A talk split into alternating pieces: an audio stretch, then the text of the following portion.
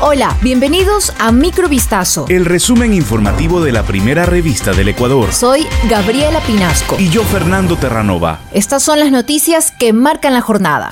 El gobierno de Ecuador anunció que no liberará a Jorge Glass, ex vicepresidente del país, durante el mandato presidencial de Rafael Correa, al considerar que es irregular el recurso de habeas corpus concedido por un juez de la ciudad costera de Puerto Viejo. A través de un comunicado, el gobierno expresó, las instituciones del Estado ecuatoriano interpondrán los recursos legales correspondientes y no tomarán ninguna decisión de excarcelación de ciudadano alguno que atente contra el ordenamiento jurídico y contribuya a la anarquía judicial a la que intentan llevarnos algunos jueces. El Consejo de la Judicatura ha mencionado que el habeas corpus no es válido por algunas inconsistencias, entre ellas un error detectado en la boleta de excarcelación. Vistazo.com publica hoy un amplio reporte sobre el perfil del juez Bani Molina y todas las reacciones a raíz de este hecho. Ecuador es el tercer país con mayor volumen de incautaciones de droga, solo por detrás de Colombia y Estados Unidos, según el Informe Mundial de Drogas 2022 presentado en Quito por la Oficina de las Naciones Unidas contra la Droga. Así lo señaló Antonio Dileo, representante de esta oficina de ONU para Ecuador y Perú, al anotar que Ecuador registró el 6,6% de las incautaciones mundiales, luego de Colombia con un 41% y Estados Unidos con 11%.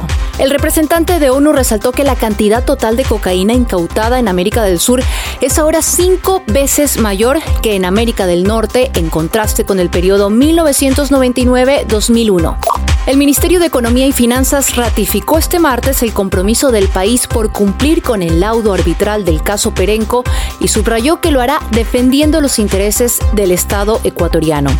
La petrolera francesa Perenco mantiene deudas con el Servicio de Rentas Internas y esto ha dificultado el pago del laudo, según señaló el ministerio en un comunicado.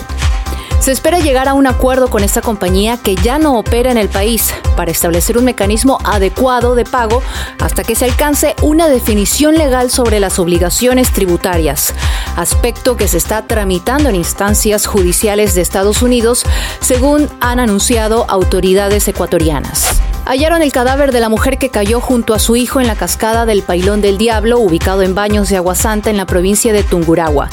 El cuerpo de la fallecida, identificada como Maritza Tipán, de 39 años, fue rescatado por el cuerpo de bomberos este martes en el sector Ventana 4, luego de varios días de búsqueda en el río Verde del Cantón. No obstante, el cuerpo del menor de 8 años, Matías Rivadeneira Tipán, hijo de la fallecida, no ha podido ser localizado hasta el momento. El trágico accidente ocurrió el pasado jueves 4 de agosto cuando la mujer y su hijo estaban en el balcón del parador turístico y desde entonces miembros de la policía, cuerpos de bomberos y hasta propietarios de terrenos aledaños al río se unieron a la búsqueda. La Organización Mundial de la Salud lamentó este martes los reportes de ataques contra primates en Brasil debido al miedo a la viruela del mono e insistió en que los brotes actuales se deben a la transmisión entre humanos. La gente tiene que saber que la transmisión que estamos viendo ahora es entre humanos. Así recalcó una portavoz de la OMS, Margaret Harris, en una rueda de prensa en Ginebra. Harris agregó que la viruela del mono está presente en varios animales y es más común en los roedores, pero que la única razón por la que se le llama así es porque fue identificada en 1958 en un grupo de monos en un zoológico de Dinamarca. Según medios locales, una decena de monos habrían sido envenenados y algunos heridos en menos de una semana en una reserva natural de Río do Petro en el estado de Sao Paulo, en Brasil.